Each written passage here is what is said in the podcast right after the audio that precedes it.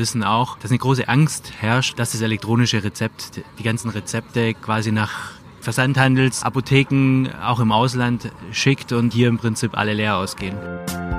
Wirkstoff A, der Podcast von Apotheker Ad hoc. Ich sitze hier im sonnigen Berlin mit Thomas Pöhler, Business Area Lead im Bereich digitale Prozesse des Unternehmens Metafinanz, das derzeit unter dem Projektnamen Pillenfee ein Blockchain-basiertes E-Rezept auf Basis eines elektronischen Medikationsplans erprobt. Schönen guten Tag, Herr Pöhler. Guten Tag. Herr Pöhler, wer freut sich denn mehr auf das E-Rezept? Doc Morris oder der DRV? Die Frage kann ich nicht beantworten.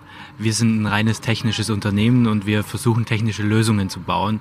Äh, natürlich schauen wir uns die jeweiligen äh, Vorteile und diese Gesichtspunkte der jeweiligen Parteien, die am E-Rezept sind, natürlich kritisch an. Wir wissen auch, dass, äh, dass eine große Angst herrscht, gerade im Apothekenbereich von den Apothekern, äh, dass das elektronische Rezept, die ganzen, die ganzen Rezepte quasi nach ich weiß nicht, Versandhandels, äh, Apotheken auch im Ausland schickt und äh, hier im Prinzip alle leer ausgehen. Ich persönlich erlebe das bei meiner Frau, die selber PTA ist und ich kenne die Probleme und ich bin auch angetreten, ihr ihren Job zu sichern und nicht äh, ihren Job abzubauen. Äh, von dem her liegt es mir auch im Persönlichen ganz stark dran, hier für die Apotheker eine Lösung zu bauen, die, die diese quasi in diese digitale Welt rein befördert. Und die Schwierigkeit ist das in diesem System, dass sehr viele diesen heiligen Gral des elektronischen Rezeptes heute auf einer Datenbank zentral ablegen möchten. Dadurch, dass eben so viele Beteiligte in diesem Prozess engagiert sind, kann und jeder eigentlich dieses äh, elektronische Rezept auf seinen Surfern haben möchte, äh, kommen ja diese ganzen Kämpfe und dieser Kampf um den Heiligen Gral zustande. Und äh, wir haben deshalb versucht, genau eben nicht einen heiligen Gral zu schaffen und haben deswegen gesagt, es, es gibt heutzutage Technologien, die, die einfach dieses Problem lösen, ein dezentrales System aufzustellen, ohne einen Intermediär in der Mitte, dem alle vertrauen müssen, äh, wie beispielsweise ein Amazon es heute macht. Im, ähm, jeder vertraut Amazon, der Verkäufer und der Käufer. Amazon stellt Vertrauen her. Und Blockchain-Technologien können eben genau diesen Intermediär in der Mitte auflösen. Das heißt, es wird Vertrauen zwischen den jeweiligen Beteiligten eines Prozesses hergestellt über diese Technologie. Und das äh, macht genau diese Blockchain-Technologie genau für diesen Use Case E-Rezept so interessant. Es sind vier Beteiligte an Bord, die Apotheken, die Ärzte, der Patient und die Versicherungsunternehmen, die eben alle sich vertrauen müssen und alle sagen müssen, okay, die Daten, die ich elektronisch erhalte, sind sicher. Und wir glauben, dass äh, genau Blockchain genau dieses Problem lösen kann. Blockchain bringt noch weitere Vorteile mit. Ich sage jetzt mal ganz allgemein Incentivierungsverfahren, die wir auch gerne anwenden würden. Wir wissen heute nicht, ob das aktuell erlaubt ist. Das ist es wahrscheinlich noch nicht. Aber stellen Sie sich vor, jede Transaktion auf der Blockchain kostet ja Energie und kostet im Prinzip einen kleinen Beitrag, einen kleinen Obolus.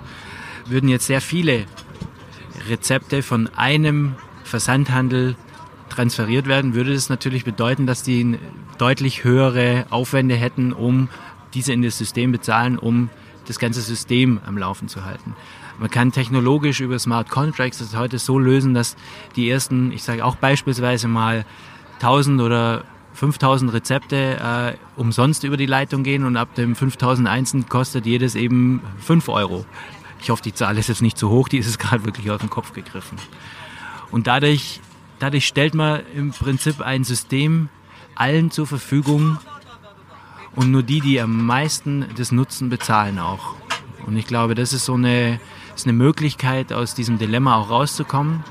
Weil ich persönlich glaube, die lokale Apotheke um die Ecke, die muss es immer geben. Ich selber habe Kinder, wenn die irgendein Problem haben, dann will ich das sofort haben, will darüber laufen, will das äh, Rezept eingelöst haben und will die Medikamente. Und da will ich nicht zwei Tage warten, bis Doc Morris mir mit einem Hubschrauber irgendwas auf den Kopf wirft.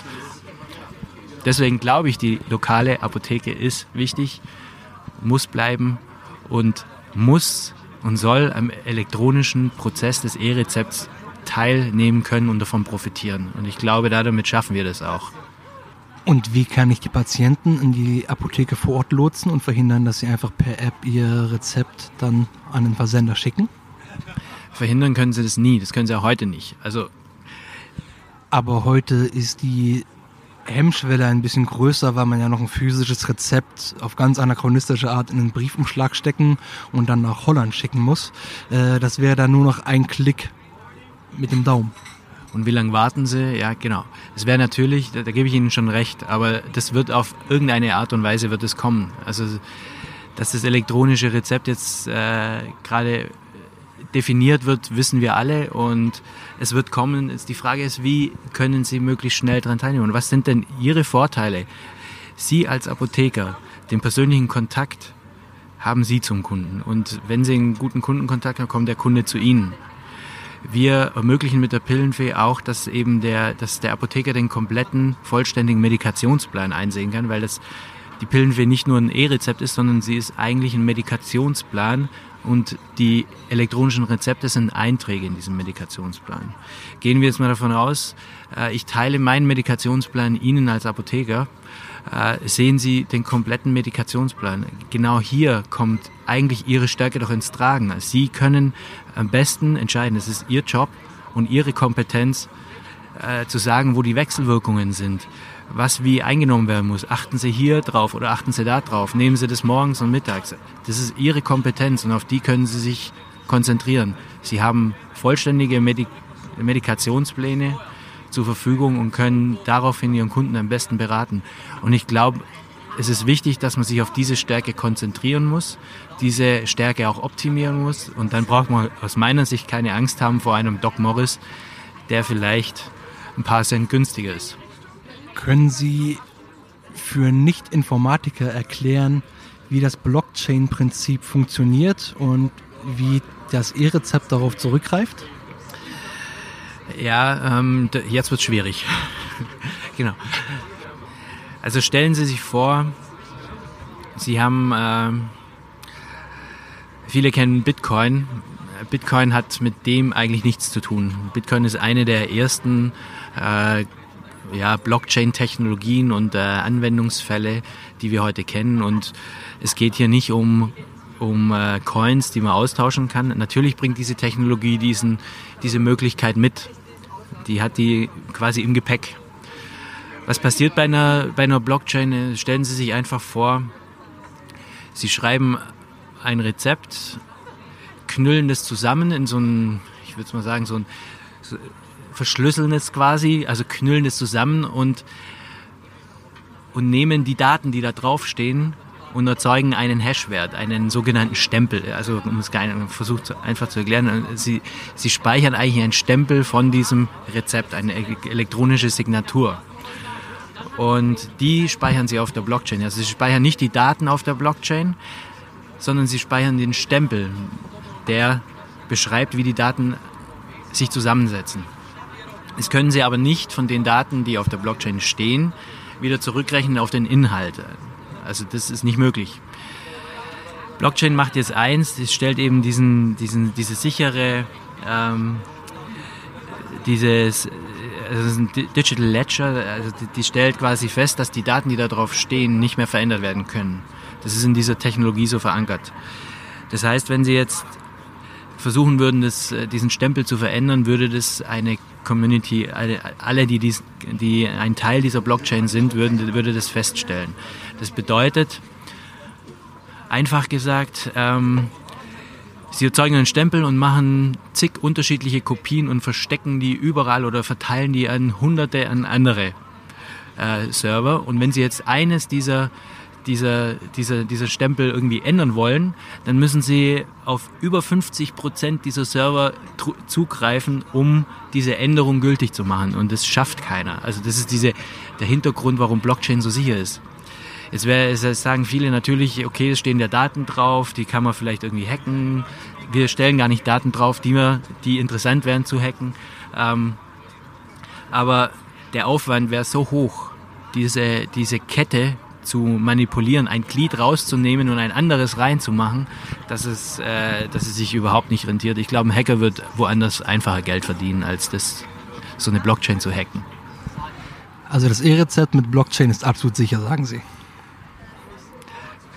Ja, es nageln Sie mich hier fest. Ähm, absolut sicher ist nichts hier auf dem Planeten. Also ich weiß nicht, was in 20 Jahren ist. Ich weiß nicht, was in 50 Jahren ist. Unter Umständen können Quantencomputer irgendwelche Dinge hacken oder irgendwas verändern. Aber bis dahin werden sich die Technologien auch wieder weiterentwickelt haben. Ich meine, gleiches gilt ja für zentrale Speicherorte des E-Rezeptes. Von daher unterscheidet sich es ja dahingehend nicht äh, von den zentralen Speicherkonzepten, äh, die beispielsweise die DK verfolgt. Aber welche wesentlichen Vorteile hat es denn für, den, für die Patienten, für die Apotheken und für die anderen Player im Gesundheitswesen? Ich würde gerade nochmal auf das erste eingehen, was Sie gesagt haben. Also diese zentralen Speicher sind übrigens naja, sehr, sehr schöne Ziele für Hacker, ähm, weil sie zentral sind. Da kriegen sie relativ schnell relativ viele Daten und wenn sie einmal drin sind, dann ist Chaos pur da. Also wir haben das in Norwegen erlebt, in Estland, ähm, dass eben Patientendaten gehackt wurden auf zentralen Servern. Das macht es natürlich, äh, das machen die zentralen, das sind die Schwierigkeiten der zentralen Server. Das kann man natürlich sagen, die kann man absichern mit Zertifikaten etc. Klar, wird es geben, aber Lücken findet man dann doch immer wieder zweite Teil Ihrer Frage? Waren die Vorteile des dezentralen gegenüber dem zentralen Konzeptes? Ja. Ich habe es vorher, glaube ich, schon ein bisschen angesprochen, dieser heilige Gral. Der heilige Gral ist ein zentrales System, ein Intermediär in der Mitte, dem alle vertrauen. Ist gleich Amazon, ist gleich eBay.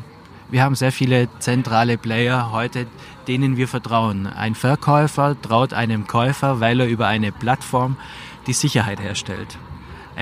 Beide vertrauen Amazon, beide vertrauen eBay, dass die Transaktion stattfindet. Blockchain bietet die Möglichkeit und die Sicherheit, das ohne einen zentralen Player in der Mitte zu tun, weil die Daten, der Austausch dieser Daten und die Sicherheit dieser Daten über diese Technologie sichergestellt werden.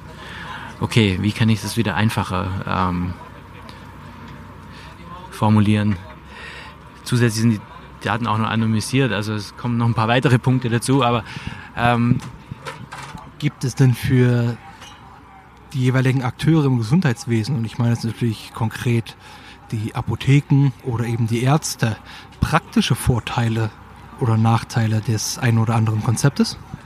Ja, reihenweise. Also wir haben alle Beteiligte dieses Systems uns analysiert, also Versicherungen, Ärzte, Apotheken, Patienten, für alle sind Vorteile da. Die größte Einstiegshürde beginnen wir mal bei den Ärzten. Die Ärzte haben heute, nutzen heute eigentlich keine, ja, oder sind eigentlich der Schlüssel zum Einstieg in das elektronische Rezept. Wenn ein Arzt äh, ein, kein elektronisches Rezept ausstellen will, wird der Patient nie ein elektronisches Rezept von ihm kriegen. Das kann sich der Patient überlegen, dann gehe ich halt zu einem anderen. Mag sein, ob er das tut, weiß ich nicht, ob er es nur abhängig vom Rezept macht. Wir haben äh, gemessen und äh, gerade in einem Pflegeheim, wo sehr viele Rezepte erstellt werden, haben wir die Feststellung gemacht, dass es für Ärzte viel schneller möglich ist, A, auf einen vollständigen Medikationsplan äh, Einblick zu haben, den auch andere Ärzte übrigens verändern könnten. Ähm, der, Aus, also der, der ganze Austausch dieses Medikationsplans ist schon ein, ein Riesenvorteil. Ärzte können schon zu dem Zeitpunkt, an dem sie ein Rezept erstellen, auf Wechselwirkungen äh, prüfen. Das bietet ja die Apotheken-Software heutzutage schon an, ähm, sowas auch äh, nach vorne zu stellen.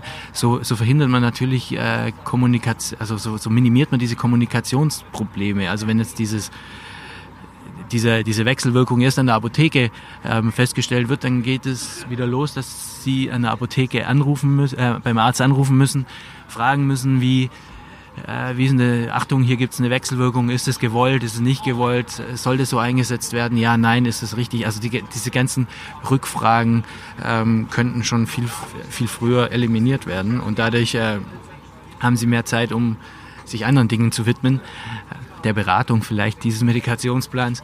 Und äh, Ärzte wären schneller, gerade wenn es um so Themen wie, wie Folgerezepte äh, auszustellen.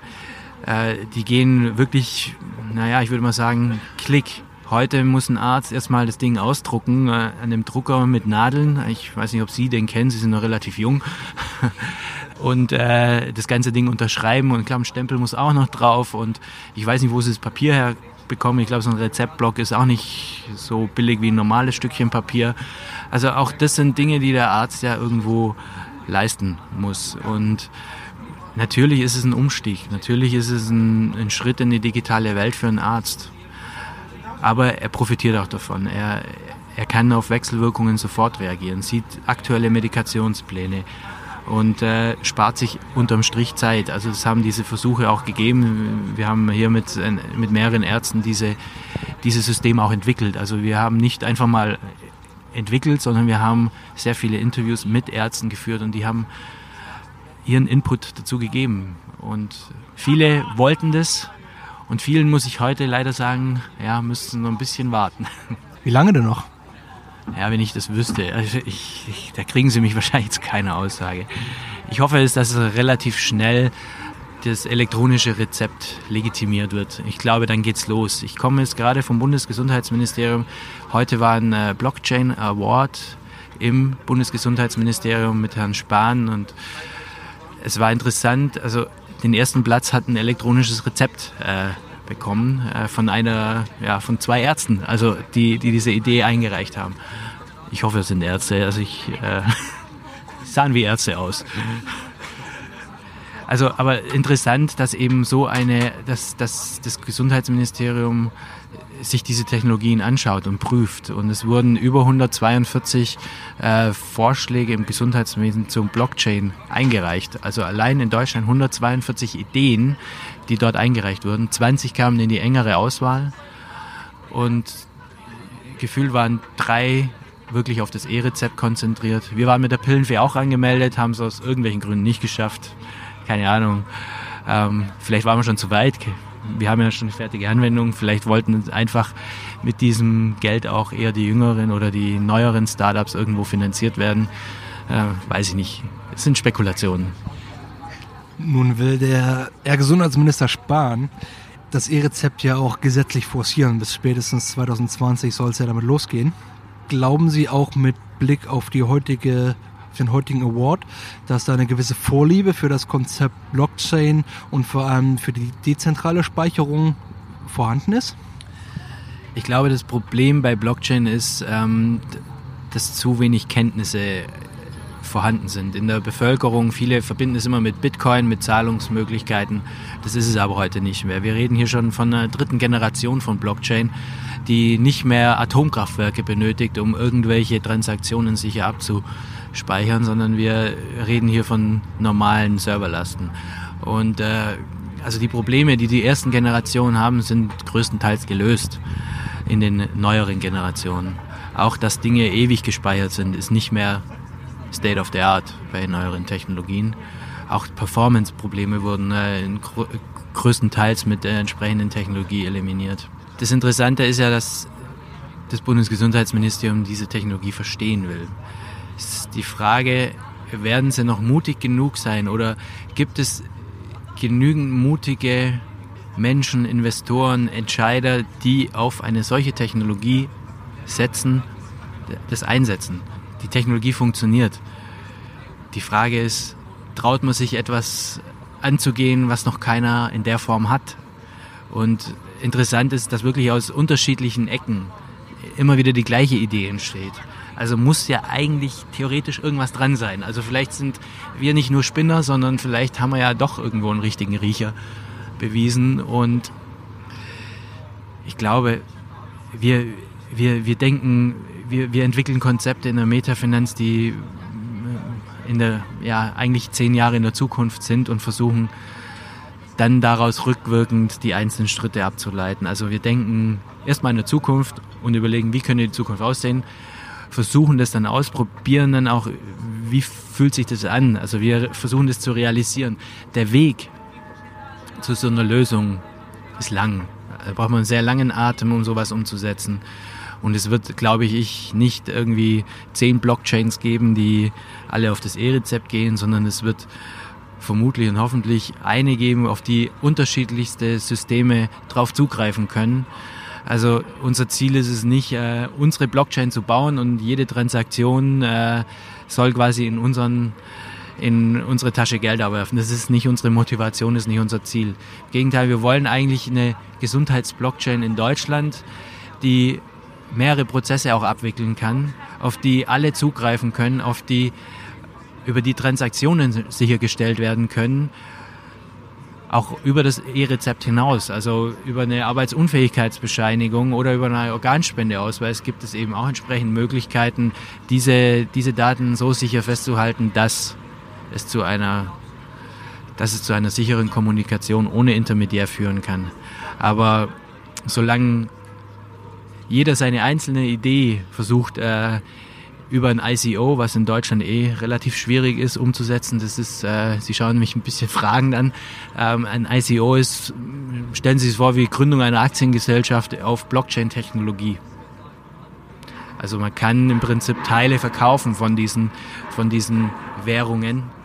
Und da muss man sich Gedanken über über eine Token Economy machen. Das sind so Begriffe aus der Welt. Also wo, wo sind Senken? Also wer, wer ist bereit, Geld zu bezahlen? Wer ist bereit oder wer, wer möchte Geld bekommen? Wie, also da entstehen Mechanismen wie in einem kleinen Markt. Also das ist das, was ich vorher schon mal erwähnt habe. Also diese Kryptowährungen, die, die Sie immer kennen, die basieren oftmals auf den Use Cases, die auf der jeweiligen Blockchain abgewickelt sind. Und dadurch finanzieren sich diese dezentralen Systeme. Versuchen Sie mal in Deutschland einen Investor zu finden, dem sie sagen, ich baue Ihnen ein dezentrales System, das gehört Ihnen nachher nicht. Schwierig. Sie haben jetzt auch die anderen Konzepte angesprochen, die gerade entwickelt werden oder schon erprobt werden für E-Rezepte. Wenn ich Sie jetzt richtig verstanden habe, dann gehen Sie davon aus, dass auch langfristig da mehrere dieser Insellösungen, die es ja jetzt gibt, parallel bestehen? Glauben Sie nicht, dass es ein Konsultations- Prozess geben wird oder einen Wettbewerb, der dazu führt, dass sich irgendwann ein Konzept durchsetzt?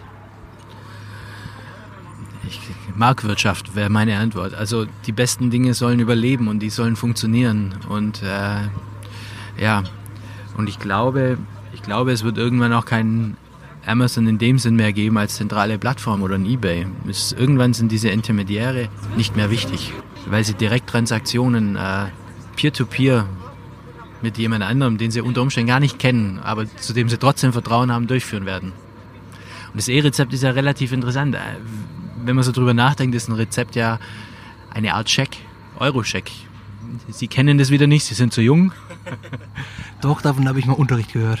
Genau, man schreibt auf ein Stück Papier ein, schreibt auf ein Stück Papier einen Wert und äh, der andere traut diesem Stück Papier und dieser Unterschrift und diesem Format. Und im Prinzip ist ein Rezept äh, sehr ähnlich eines Eurochecks. Ich hoffe, äh, ich hoffe, die Welt ein bisschen digitaler zu machen. Ich bin selber sehr berufstätig, morgens bis abends. Und mich stört es immer, wenn ich ein Rezept irgendwo beim Arzt erstmal abholen muss und das dann von A nach B transportieren muss. Und dann sind meine Öffnungszeiten nicht die Öffnungszeiten von meinem Arzt und von meiner Apotheke. Aber ich könnte über eine App sowas alles von meiner Arbeit aus machen. Warum, also diesen Prozess kann ich von der Arbeit aus steuern, über eine App. Mein Arbeitgeber muss es hier die Ohren zuhalten, das ein, darf das natürlich, aber er wird sagt. Es würde ja im Zweifelsfall sehr schnell gehen, also es ist ja nicht viel Arbeitszeit, die dadurch verloren geht. Aber das ist natürlich ein wunderbarer Mehrwert, auch den das für den Patienten schafft, vor allem an Convenience. Das ist natürlich sehr viel bequemer und einfacher, sowas äh, mit einem Wisch auf dem Handy zu erledigen. Welche weiteren Vorteile würden Sie denn sehen, einerseits aus Patientensicht, andererseits aus Apothekensicht? Also aus Patientensicht habe ich halt einfach diesen Prozess unter Kontrolle. Ich kann, ich kann selber entscheiden, wo ich das Rezept hinsteuere, zu welcher Apotheke. Ja, es kann eine Online-Apotheke sein. Aber es kann auch meine Lieblingsapotheke sein. Bei mir wird es wahrscheinlich die meiner Frau sein, aber aber ich kann äh, im Prinzip diesen, diesen Prozess halt direkt jederzeit morgens, mittags, abends, nachts äh, durchführen. Und am nächsten Morgen hat die Apotheke die Möglichkeit, das herzurichten. Ich muss nur einmal hinfahren, das Ding abholen, können es in aller Ruhe vorbereiten, bestellen, kommissionieren, wie auch immer. Und ich persönlich glaube, dass, das ein, dass das dieser Prozess gerade chronisch Kranken sehr viel mehr Lebenszeit zurückbringt wir haben ja erste Probungen in Pflegeheimen gemacht. Also es ist Entschuldigung, ist der Wahnsinn, wie viel Zeit äh, Pfleger und äh, auch äh, Arztassistenten oder auch Apotheken äh, damit verbringen, um ein Zettelchen durch die Gegend zu transportieren. Also da frage ich mich, es ist kein Wunder, dass wir einen Pflegenotstand haben, wenn, äh, wenn, wenn diese formalen Prozesse alle durchgeführt werden müssen. Damit haben Sie jetzt auch die Seite der Leistungserbringer ja angesprochen. Ähm, für die Apotheker. Sie sagten gerade, dass es da mehrere Konzepte nebeneinander geben wird, die im Wettbewerb miteinander stehen. Jetzt stelle ich mir vor, für den Apotheker, der dann vielleicht fünf, sechs, sieben, acht, zehn verschiedene Portale bedienen muss, bedienen können muss, äh, bedeutet das dann nicht umgekehrt doch auch einen höheren Arbeitsaufwand, wenn man sich in verschiedene IT-Systeme, in verschiedene äh, Warnsysteme oder zumindest E-Rezeptsysteme dann einarbeiten muss und die alle irgendwie miteinander bedienen können muss. Oder glauben Sie, dass sich da auch eine Lösung herausstellen wird? Beispielsweise, dass man da Kompetenzen poolt oder dass es da Zusammenarbeiten von Anbietern gibt? Ja, die Schwierigkeit ist tatsächlich, auf diese Frage eine Antwort zu haben. Also ich kann Ihnen nicht sagen, ich bin kein Prophet, der Ihnen sagen kann, wie die Welt wirklich in ein paar Jahren aussieht. Äh, ich hoffe, dass die Apotheke in ihrem System arbeitet, ein Rezept auf eine wie auch immer geartete Weise erhält. Also diese, diese Systeme müssen sich in gewisse Welten integrieren, äh, integrieren lassen. Das ist die Aufgabe eigentlich der, der, der Hersteller dieser Systeme. Und die Ebene drüber, kann ich Ihnen nicht sagen, was, was sich da entwickeln wird. Ich weiß, viele Apotheken haben in der Vergangenheit, jetzt zwischenzeitlich nicht mehr seit der, seit der Datenschutzgrundverordnung, äh, haben viele Apotheken WhatsApp wieder aus dem Schaufenster genommen. Also viele haben genau versucht, an diesem elektronischen Markt ein Stück weit teilzunehmen, haben sich äh, eine Handynummer in, in die Wind, Windschutzscheibe, sage ich schon, in, die, in das Schaufenster geklebt, um genau mal ähm, an diesem elektronischen Markt irgendwie partizipieren zu können. Also man sieht ja, der, der Wille ist ja da wie kann ich äh, näher zu meinem Kunden, wie kann ich äh, einen Kontakt schließen zu meinem Kunden, wie kann ich weitere Services meinem, meinem Kunden anbieten. Und äh, eben nach dieser Grundverordnung hat jeder dieses äh, WhatsApp-Ding wieder rausnehmen müssen. Und ich kann Ihnen nicht sagen, ob äh, wie lange es WhatsApp noch geben wird oder vielleicht gibt es andere Technologien, keine Ahnung. Ich glaube, da muss man einfach mal schauen, wie weit man kommt. Also ich bin kein. Ja, schauen, wie weit man kommt. Was kann man denn da jetzt schon machen, außer zu schauen? Kann man sich als Apotheker oder als Apotheke, als Belegschaft schon irgendwie darauf vorbereiten? Gibt es Sachen, die man jetzt schon lernen sollte? Gibt es dahingehend Punkte, die man vielleicht, auf die man sich schon vorbereiten sollte, die man wissen sollte? Ich kann eigentlich nur, zu, nur dazu ermutigen, da offen ranzugehen. Also wenn solche Systeme entstehen, dann gibt es zwei Möglichkeiten. Entweder man ist derjenige, der es äh, von Anfang an ausprobieren will und mal checkt, okay, das ist was, da möchte ich draufgehen. Oder man wartet ab und sagt, okay, jetzt mal abwarten, was passiert. Ich glaube, da gibt es auch keine keinen goldenen Weg, wo man sagt, okay, so muss man es machen, sondern ich glaube, man muss ja aktuell mal die Augen offen halten, was passiert, was sind seine eigenen Anforderungen, welches System wird es am besten umsetzen. Es ist schwierig, diese, diese Parteien, Arzt, Apotheke, Versicherung, alles auf, in ein, auf ein System zu bringen. Glaube ich nicht dran. Es wird immer mehrere Systeme geben.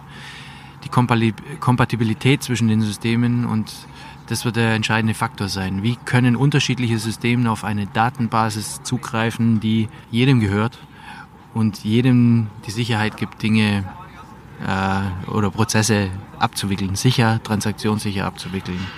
Daraus nehme ich vor allem mit, wir sollten mit ein bisschen Zuversicht in die Zukunft schauen und sollten uns die Neugier bewahren, Sachen zu lernen und früh anzuwenden und für uns zu nutzen.